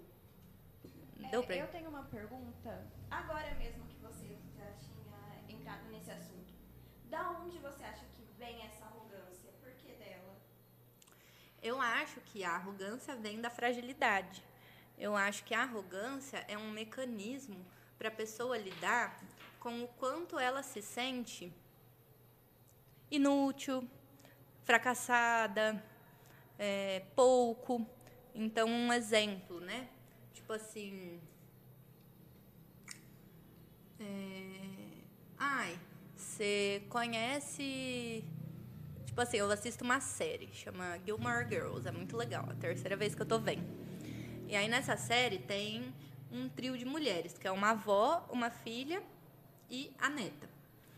E a avó é uma pessoa super arrogante. Super. Tipo assim, ela é aquela ricaça que se acha melhor que todo mundo, que critica a filha dela por 30 anos porque ela engravidou na adolescência, que tem vários padrões rígidos de se comportar e do jeito de ser. É, e ela é uma pessoa muito, muito frágil. Ela não consegue, por exemplo, falar que ela está triste numa situação. A filha. Não, a, a, a, A a mãe. A, a avó, a mais velha de todas. Ela se desespera com pouco, né? Tipo assim, não deu certo uma um arranjo de flor que ela preparou para a mesa, ela já está desesperada, achando que é o fim do mundo. Ela não consegue é, aturar que ela erra, que ela não dá conta de tudo. Ela precisa mostrar que ela é muito boa, que ela é melhor que as pessoas, que ela é, é A melhor. que ela é um ser Perfeito. especial, assim. E isso faz com que as pessoas se afastem dela. Só que, e ela sente muito, ela fica muito triste. Ela queria que, que a filha e a neta fossem próximas. Só que ela não consegue falar, por exemplo. Ela não consegue falar, olha, eu queria que vocês fossem próximas. Qualquer coisa que elas fazem, ela já leva para o lado pessoal e acha que elas não gostam dela, que elas não querem estar perto dela. E aí ela usa da arrogância para não mostrar essa fragilidade dela, para não mostrar o quanto ela gostaria que elas tivessem perto, o quanto que ela gostaria que elas convivessem mais, porque para ela é uma fragilidade ela falar o que ela sente. E isso é uma coisa de várias pessoas, né? Várias, tipo, é, vários caras em geral ficam falando, ai, que eles são secão, não demonstra sentimento, não sei o que, e acha que isso é legal. Mas na maioria das vezes vai ser um- uma dificuldade muito grande que a pessoa tem de fazer isso, ela não consegue. Porque ela tem medo de entrar numa coisa muito boa e perder. Porque ela entrando numa relação e, e se abrindo, ela se sente insegura, ela, se, ela fica perturbada, ela fica com muito medo de ser abandonada. E aí ela é arrogante. Tipo, trata a pessoa mal, não quer saber de namorar, não sei o quê. Porque, na verdade, ela não dá conta daquilo. Só que ela não consegue falar, eu não dou conta, eu tô mal e tal. Ela simplesmente age como se ela tivesse nem aí. Nós temos mais duas perguntas. É, a primeira é sobre déficit, déficit, eu não sei falar. É assim mesmo. É assim? Ai, que maravilha. De atenção. Se você tem alguma dica para pessoas que, que sofrem. Olha, você, a pessoa que tem déficit de atenção, na maioria das vezes, vai precisar tomar medicação. E a medicação que eles tomam chama, a maioria das vezes, Ritalina. Que é uma medicação que vai ajudar a controlar é, a transmissão dos neu- neurônios na mente. Na mente não, no cérebro. E a pessoa vai ficar mais calma, vai conseguir se concentrar. É uma... Para você saber se, se o que você tem, se você é um adulto, né? Se você tem déficit de atenção, os sintomas eles têm que aparecer desde, desde a infância. O, dé- o déficit de atenção é um transtorno do neurodesenvolvimento, é um transtorno que aparece na infância. Então, se você é adulto, você tem que pensar que desde criança você dava trabalho com isso. Senão, não, não é. Não é déficit de atenção. E aí, eu acho que a pessoa tem que procurar um psiquiatra para ela tomar medicação e tratar. E se ela tiver as questões, como eu estava dizendo, que chegam a atrapalhar o dia a dia dela e causam muito sofrimento, a psicoterapia pode ajudar muito também. E agora a última, se, que é sobre os psicólogos nas escolas. O quê? É, basicamente, você acha que deveria existir psicólogos, psicólogos nas escolas? Ah, eu acho que ia ser muito bom se tivesse um, um psicólogo em cada escola, por exemplo. O psicólogo poderia. Eu teria muita vontade de trabalhar numa escola, né? Tipo assim, eu fico imaginando eu, tem, eu passando um filme discutindo, eu conversando sobre gênero, sexualidade, sobre suicídio, sobre como se relacionar, como falar do que sente. Eu acho que tudo isso ia ser muito, muito legal dos adolescentes ter. Porque a gente é muito defasado nessa parte, né? Eu acho que a população em si é pouco reflexiva e tende a se esquivar das situações. E, e isso é muito ruim, porque a pessoa sofre mais, assim. Então, acho que ia ser ótimo ter um psicólogo. Tipo, ah, tem um aluno que dá muito trabalho. Ele não vai atender o aluno, mas ele vai conseguir conversar com o professor, orientar, conversar com a família, tentar entender, é, conversar com o próprio aluno. Às vezes o psicólogo vai ter muito mais jeito, noção e saber o que o aluno tem do que o professor, que ele não tem informação para isso. E ele não é obrigado também né, a, a saber identificar transtornos e tudo mais. Eu acho que deveria ter um auxílio até por conta agora da pandemia, que muita gente deve estar voltando para a escola muito com muita dificuldade de Sim. adaptação. Às vezes, muitas pessoas vivem é, um transtorno muito grande dentro de casa. E vir para a escola é uma forma até de sobrevivência.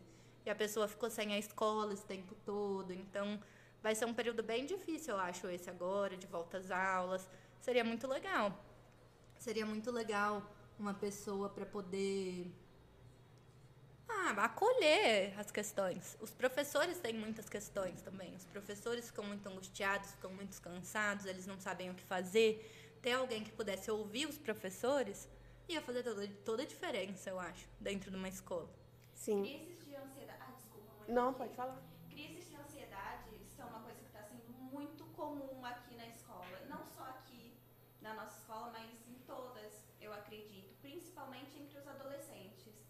Você tem alguma dica sobre isso, como pode ser evitado, ou como os próprios inspetores ou professores podem ajudar em situações como essa? Ó, oh, eu acho que quando a pessoa tiver numa crise de ansiedade, uma das coisas que dá para tentar fazer é tentar distrair ela.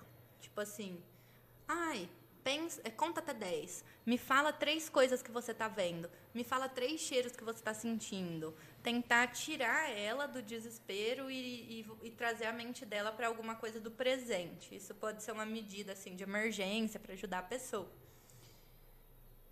Mas quando alguém tem uma crise de ansiedade que não foi motivada pelo uso de drogas, que foi uma crise de ansiedade com a pessoa limpa, é um sinal de que tá muito difícil.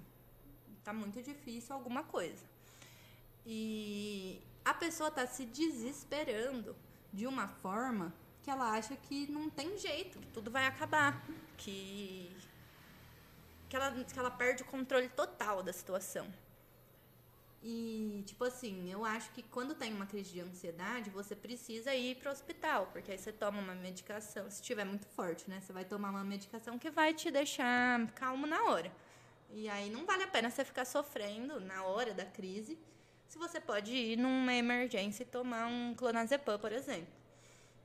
Mas o mais indicado é a pessoa buscar ajuda, porque para ela ter crise de ansiedade, tem alguma coisa de errado não é normal você ter uma crise de ansiedade, né?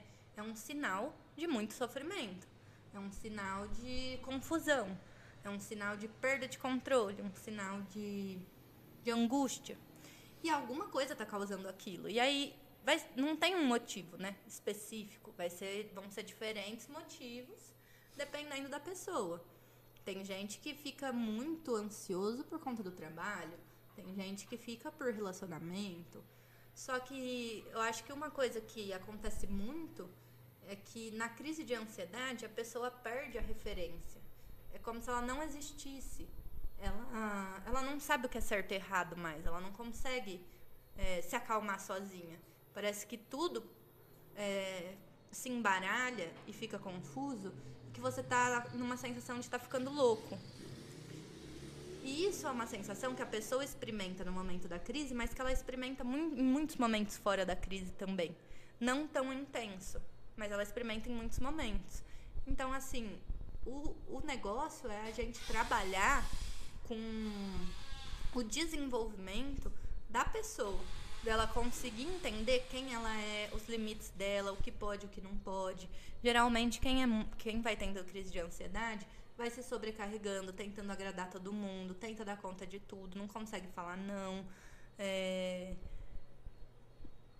Isso é a maioria, mas nem sempre, né? Mas eu acho que vale muito a pena buscar uma psicoterapia se você estiver tendo crise de ansiedade, porque é um sofrimento muito grande, é uma coisa terrível, né? Você sente que você vai morrer, às vezes, naquele momento, tipo, que é horrível, né? A gente precisa se cuidar, não querer passar por isso de novo. Então, pode ser uma terapia sempre bem-vinda e pode ser que a pessoa precise tomar medicação ou não. Às vezes não precisa, às vezes ela começa a terapia e já fica bem melhor. Muito obrigada, Thaís. É, quando pessoa deve procurar ajuda? Existem pessoas que acham que somente em casos extremos, como a tentativa de suicídio.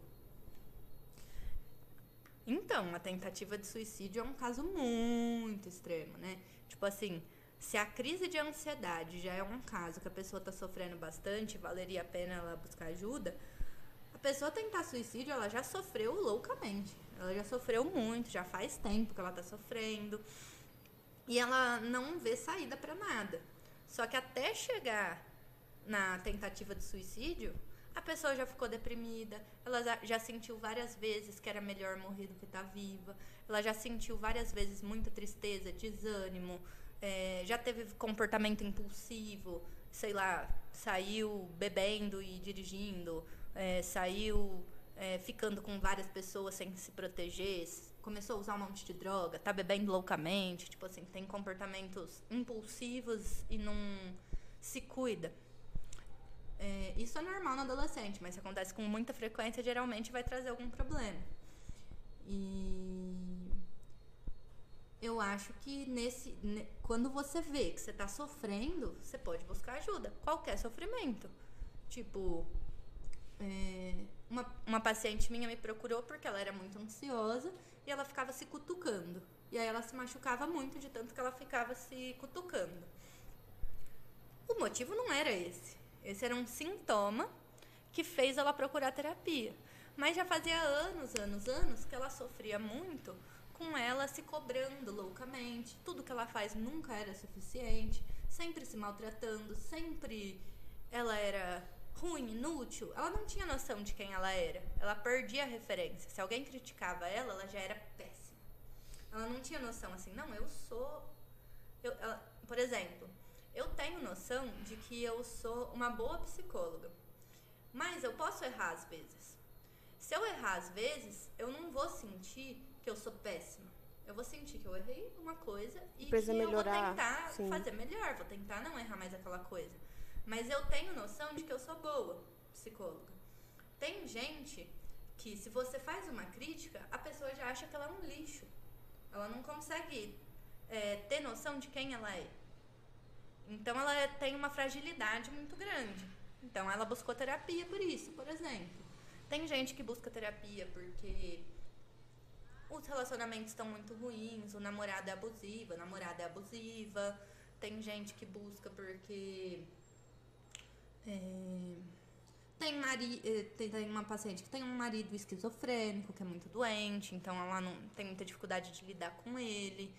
É, tem um paciente adolescente que, que é muito ciumento, abusivo e, e fica maltratando a namorada. E aí ele tá querendo mudar isso, ele não quer ser desse jeito. Então, várias, várias questões, né? Tipo, eu procurei terapia porque quando eu era adolescente, porque eu era muito ansiosa e eu não conseguia controlar minha alimentação. É assim, uma curiosidade minha. Uma pessoa talvez que não esteja sofrendo tanto, só pense tipo em trabalho, precisa arrumar um trabalho. Ah, teve uma atitude da, da minha mãe, do meu namorado, que é, eu não gostei, mas eu vou conversar com eles e ficar pensando muito nisso, pode acabar é, acontecendo uma crise de ansiedade. Ah, não sei te falar. Tá. Tipo assim, É. a crise de ansiedade depende da estrutura da mente da pessoa. quem tem crise de ansiedade geralmente vai ser alguém que, que tenta muito. É, satisfazer as necessidades do meio externo, que está tentando sempre se adequar, sempre assim, sempre tem, tem, um padrão muito alto e não, e não tem muita noção de quem é. é. Se perde, se perde a referência. Isso na maioria das pessoas, né? Mas pode ter situação, tipo, muito grave. Ah, você foi assaltado, você teve uma crise de ansiedade. Aí, tipo assim, tem um motivo muito que, que teve muita mobilização afetiva, que foi muito angustiante, né? Entendi. E assim, quais, quais são, são, são quais são as principais causas de uma pessoa procurar um psicólogo? É, a pessoa está sofrendo. Aí ela está sofrendo por diversas razões diferentes, mas o que faz procurar é o sofrimento. A pessoa está sofrendo tanto, ela não aguenta mais, ela quer ser diferente. Sim, entendi. E assim, existe um tempo mínimo, máximo para fazer terapia? Olha, não. Dentro da psicanálise, não tem muito. Tipo assim, ah, a pessoa procura porque, tipo, essa, essa paciente procurou porque tava se. Peraí, deixa eu pensar. Um exemplo melhor. tipo, eu eu procurei a terapia porque eu não conseguia controlar a alimentação, porque eu tinha dificuldade nos meus relacionamentos, porque é, eu sofria muito com a questão do corpo. Hoje em dia, eu tô muito melhor. Tipo assim, eu fico de boa. É muito difícil algum dia eu ficar muito triste, muito mal, eu não conseguir fazer as minhas coisas. Mas eu ainda faço terapia. Não só pelos pacientes, porque eu sou psicóloga, mas porque me ajuda demais a pensar. Me ajuda muito a pensar. Então, assim, tem várias situações que se a gente pode pensar sobre elas, a gente consegue fazer escolhas melhores na nossa vida, a gente consegue se posicionar melhor. Então, tipo assim, eu não acho que eu sou uma pessoa que precisa de terapia porque eu tenho um transtorno ou porque eu tenho um sofrimento muito grande. Mas eu gosto muito de ir porque eu amo a minha psicóloga, o momento que eu tô lá com ela é muito prazeroso. Eu me sinto. Eu, eu, me, eu sinto que ela tem muito carinho por mim. É, é um momento que eu sou cuidada. É um momento que eu paro para pensar nas coisas. Então é uma coisa muito boa, assim. É, você já pensou em ser modelo? Não. Ah, você é bonita. Obrigada. é assim, é, você já comentou que antigamente é, não era tipo, meio que reconhecido, né? questão do psicólogo, até porque não tinha, né? É, antigamente. E não, até hoje... tinha, mas tinha muito mais preconceito, tinha ah, menos sim. conhecimento. As pessoas que tinham doenças mentais, elas eram mal, elas eram deixadas em manicômios. Hoje em dia isso foi fechado, não pode mais ter manicômio. É, a pessoa fica no hospital por um tempo, depois volta para a família. Ele, agora, hoje em dia tem um pensamento de reinserir a pessoa na comunidade e não de excluir ela. Sim. E assim, porque, é, porque as pessoas cada dia mais estão procurando cada vez mais a terapia hoje em dia? Não sei te dizer com certeza. Eu acho que talvez porque é algo que está ficando mais conhecido, é mais acessível, mais pessoas estão formadas, mais pessoas oferecem um trabalho às vezes por um preço que dá para pagar, porque é uma coisa cara, né? Então, como aumentou muito a oferta, aumenta, diminui o valor e fica mais acessível para a maioria das pessoas. Eu não sei dizer se hoje em dia as pessoas sofrem mais do que antigamente. Porque se eu fico pensando antigamente, tipo, ai, minha avó casou com 14 anos. Tipo, será que ela era feliz? É, as mulheres não podiam entrar em um bar se ela não tivesse acompanhada do homem. É, sei lá, 100 anos atrás, tinha cento e poucos anos atrás tinha escravidão. O que, que é isso? Que coisa bizarra. Será, será que as pessoas eram mais felizes? Né? Eu acho que não.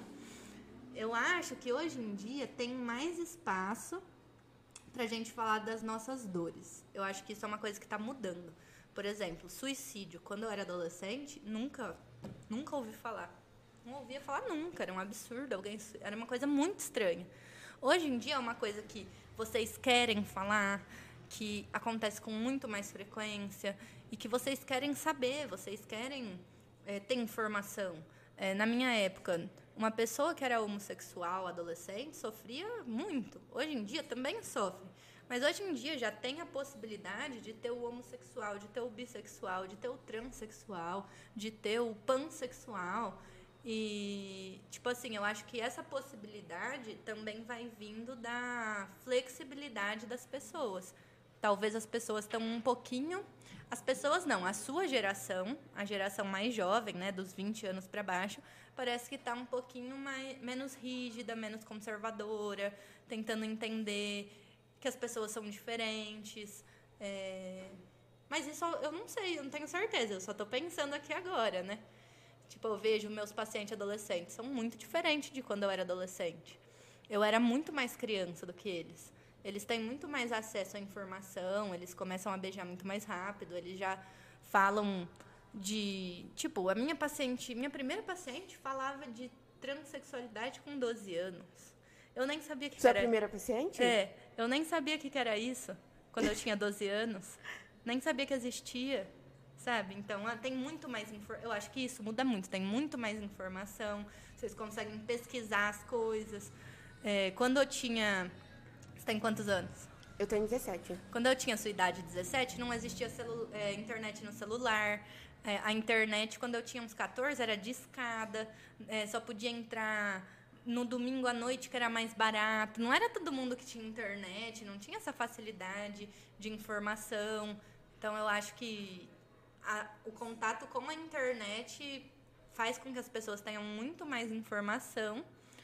E isso pode ser usado para o bem, mas também muita gente entra para procurar como ter anorexia, como se matar e tudo mais. Então, tem os dois lados, né? Porque tem muita crítica das redes sociais, das mídias, mas tem tanta coisa boa, né? Sim. ao mesmo tempo, tem muita coisa boa.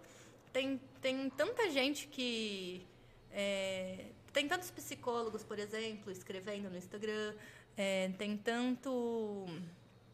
Sei lá, tem dermatologista, tem médico, tem advogado falando sobre lei, tem quem gosta de cozinhar. 500 mil Instagram de receita, de prato. Então você tem acesso a... Isso é muito legal, você ter acesso a todas essas coisas, né?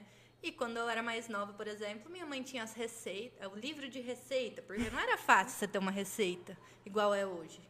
Sim. É, você comentou sobre sua primeira paciente. Como que foi sua primeira terapia? Não. É, A você... primeira vez que eu atendi Isso, alguém. Mas isso. na vida ou depois que eu me formei? Pode ter, pode falar os dois. Ah, a primeira vez que eu atendi na faculdade foi um cara que fazia doutorado lá na USP. É, eu amava ele, ele era muito legal, muito, muito gostoso atender ele, uma companhia muito divertida. E eu não sabia direito o que eu estava fazendo, não. Eu estava lá, assim, puxando um papo, conversando e tentando ajudar ele a pensar em algumas coisas. Mas, assim, não dá pra. Não tem. Não, não tinha né, muita técnica, não tinha é, muito conhecimento. Hum, Tava mais a pessoa que eu era e ele mesmo. E algumas coisas que eu tinha aprendido, né? Mas assim, não, hoje é muito diferente. Hoje de quando eu comecei a atender. E a sua primeira depois que você se formou? Ah, então, a minha primeira, depois que eu me formei, ela tinha 11 anos quando eu comecei a atender ela. E ela parou de ir em dezembro do ano passado, mas porque a mãe dela tá desempregada e aí ela não ia conseguir pagar. Mas, tipo, por ela, ela iria. E aí ela já tem 14 agora. E eu amo ela, tipo assim, ela... A gente assiste um anime lá, chama Attack on Titan. É muito legal, não sei se vocês conhecem, mas é muito bom. E ela é louca dos animes, ela assiste vários animes, né? E aí, esse foi um que ela indicou pra eu assistir. Aí, por exemplo, eu assisto até hoje, agora tá lançando a última temporada. Às vezes eu mando, eu não tô atendendo mais ela, mas às vezes eu mando, nossa, você viu o episódio, não sei o quê. E eu tenho um contato muito afetivo com ela, eu, quero muito que ela volta. É, eu, eu fico chateada que ela não tá indo. É, e é muito legal ver que ela continuou foi muito legal ver, tipo assim, nossa, de 11 para 14 anos, o desenvolvimento ali. Acho que a pior fase é dos 11 para os 14, é muito difícil. Foi muito legal acompanhar o primeiro beijo, né? Assim, Ah. as descobertas das coisas. É, Eu amo muito, assim, eu gosto muito das pessoas, de gente. E o contato que a gente tem com as pessoas na psicoterapia é um contato muito real. É um contato muito verdadeiro. A pessoa tá ali do jeito que ela é. E eu amo isso, isso é muito bom. Eu odeio, tipo assim, quando eu tô num evento social e as pessoas ficam puxando papinho, falando do sol e do tempo e coisas superficiais. Ah, Eu te- eu tenho dificuldade com isso. Eu gosto mais de da pessoa falando as coisas mesmo, sabe? Da vida dela, é, das coisas que ela pensa, das coisas que ela acredita. As pessoas são muito defendidas, elas tentam esconder as coisas, né? E é muito bom você poder ter acesso a quem a pessoa é de fato. Eu acho Sim. um privilégio, eu acho um- uma sorte poder trabalhar com isso. Quando eu comecei a atender, eu pensava, eu não acredito que eu tô ganhando dinheiro pra, pra conversar com as pessoas. Você ficou nervosa a primeira vez que você foi atender ela? Ou você Eu já acho que tava... eu fiquei nervosa, porque eu não tinha muita experiência atendendo criança. E eu não sabia muito bem o que fazer. E com a criança é diferente, a gente brinca. A gente não conversa, a gente fica brincando. E aí ela foi bem difícil porque ela estava na fase de criança para adolescente. Então no começo a gente brincava, depois a gente jogava uns jogos, aí no meio do jogo ela começou a conversar. Aí depois de um tempo ela já não queria mais brincar, ela queria só conversar. Mas precisou da brincadeira para ela se sentir à vontade, sabe? Sim. É, Você assistiu Naruto? Não, nunca vi Naruto. Ai, tá bom, então. É, eu recomendo, tá? Muito bom também, Tá eu tô bom. assistindo. É, hum, hum, hum, Perdi aqui. E a- qual foi a diferença pra você do seu primeiro paciente depois que você se formou até o último? Agora você fala? Isso. Ah, hoje em dia, é, várias coisas são diferentes. Antes eu ficava é, mais nervosa e ficava insegura se eu ia conseguir con- conversar com o paciente ou não. Hoje em dia eu fico tipo assim, gente, é uma pessoa. Como, como que eu não vou conseguir conversar? O mais importante é eu estar ali, presente e atenta, né? É, então eu já fico bem tranquila para fazer uma primeira sessão. É, o que mais mudou de tudo é a capacidade de perceber emoções em mim que não são minhas, mas são do paciente. Isso foi o que mais mudou, que era aquele negócio que eu estava te explicando. Às vezes o paciente está falando uma coisa, tipo assim, ó, uma coisa que acontece com bastante frequência. Às vezes alguém está falando de um namorado ou namorada que é meio folgado e abusivo. E a pessoa tá com raiva, só que ela não sente raiva, ela fica me contando e justificando o comportamento da pessoa. Aí eu sinto uma raiva tão grande, tão grande, tão grande, mas eu vejo que não é minha, que tá demais para ser meu aquilo. E aí eu pego e falo: "Nossa, mas você deve sentir uma raiva". E aí a pessoa: "Muita". Ah, tipo, ela E aí a pessoa consegue falar que ela tá sentindo raiva. Tem gente que tem medo de falar que tá sentindo raiva, que acha que sentir raiva é errado. Mas normal, é uma coisa do ser humano, é adaptativo. A raiva te ajuda a sair de situações ruins, às vezes. Aí, tipo, esse é um exemplo, a capacidade disso, de perceber, tipo, nossa, mas isso que eu tô sentindo não é meu, e de conseguir falar, porque você tem que ter mais segurança para conseguir fazer isso. Parece que você é uma bruxa, assim, você tá falando com o paciente, mas como que você. Hoje uma paciente, tipo, parece que você tá aqui vivendo comigo. Ela tava falando. De, de conseguir, assim. O que mudou muito foi de conseguir entender o jeito que as pessoas pensam e sentem e se comportam muito mais rápido, muito mais fácil. É muito mais automático do que era antes. E é muito legal. Muito. É muito legal fazer isso. A gente viu no podcast que o cantor, cantor Leonardo foi fazer uma terapia, porque a família pediu. E acabou ficando em silêncio na primeira sessão. E na segunda falou que inventou mentiras para parar a terapia. Você já teve algum problema parecido com essa é, resistência? Olha, eu nunca tive um paciente que ficou calado a sessão inteira. Isso nunca Ou aconteceu. mentiu? Mas mentiu já. Tipo, esse meu primeiro paciente, ele fumava maconha às vezes, ele queria parar de fumar. Aí a gente conversava dele parar de fumar e tal. Aí às vezes ele fumava e mentia que não tinha fumado, porque ele tinha medo de falar pra mim e de me desagradar. Tem, tem paciente, tipo assim, ai, que trai. Aí a pessoa às vezes trai de novo e ela mente que não traiu porque ela não quer me contar. Mas depois eles contam, sabe? É, tem um paciente específico que eu não acho que ele mentia, mas que eu acho que ele não era verdadeiro. Mas ele não era verdadeiro, tipo assim, com ninguém, nem com ele mesmo. Eu- ele acreditava na própria mentira. Ma- Mas peraí, calma. Ele não mentia. Não, é porque, tipo assim, ele era uma pessoa muito certinha, muito educada, muito. Não tinha problema nenhum. Só que, na verdade, ele tem várias questões. Mas ele mesmo não, não, Ah, não tinha acesso. Nem ele queria acreditar que ele tinha. Ele, ele parou a terapia. No dia que eu falei pra ele que ele. que ele parecia um robô. Oh, meu pare- Deus. Que ele parecia um fake, né? Que parecia uma máscara. E aí eu acho que ele, tipo. Ele, ele não queria lidar com isso. Ele não queria é, sentir as coisas que ele precisava para ele conseguir ser diferente. Ia doer muito, ia ser muito ruim. E aí ele preferiu não ir mais. Você lembra da mesma forma que você falou com ele? Como assim? Tipo, a mesma, as mesmas palavras que você falou que ele era um, um robô, assim? Ah, eu falei com muito jeitinho, bem tranquilinho. Não foi uma forma agressiva de Mas você falar. lembra, sim?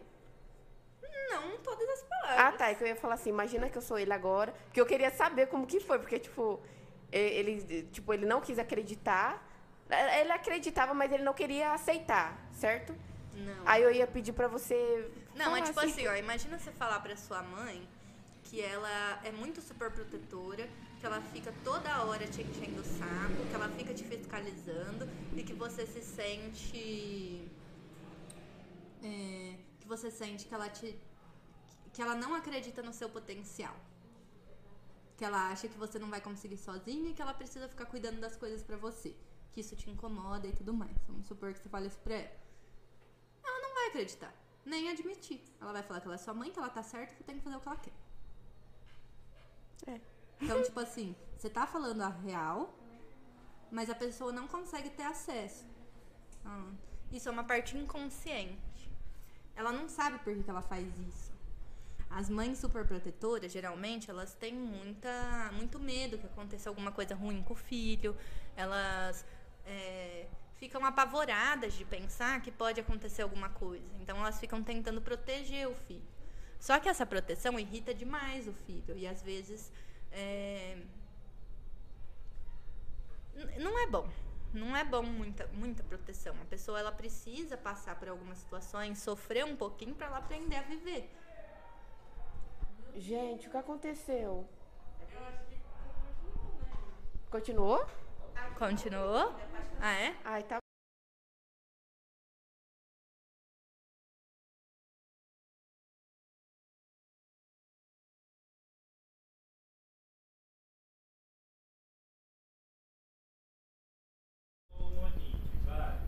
Gente, estamos de volta aqui. É, Desculpa, né, porque aconteceu um pequeno é, contratempo aí, a energia acabou aqui da escola. E mas a gente tá aqui de volta, tá? Vamos finalizar. É, tô aqui com a Thaís, como vocês já sabem. E é isso, a gente vai final- finalizar aqui o podcast e fica aí ligado, tá bom? É, ok. É, Thaís, depois que você se formou e tudo mais, é, as pessoas acham que você está sempre analisando elas?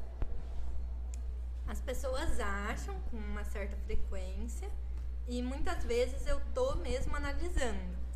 Mas como eu tava te explicando, né? É assim, é uma coisa automática, faz parte da, da minha natureza, da pessoa que eu sou. Quando eu olho pra. Quando eu conheço alguém, vejo os comportamentos, ou a pessoa fala alguma coisa, automaticamente eu já vou pensando numa lógica, no jeito que a pessoa é, o que, que aquilo significa. Não com todo mundo, mas com, sei lá, tipo, ah, o meu namorado, às vezes eu fico analisando ele. Mas eu falo pra ele, ó, isso, isso, isso, isso, isso, aquilo. E ele lida bem, sabe? Ele gosta que a gente conversa, que dá pra se comunicar. Mas tem gente que não gosta, que fica incomodada. Mas aí eu fico quieta, não falo nada. Sim, ah, tipo, eu, por exemplo, eu gosto quando as pessoas chegam em mim pra falar, ah, eu tava te olhando, você é assim. Eu gosto, sabe?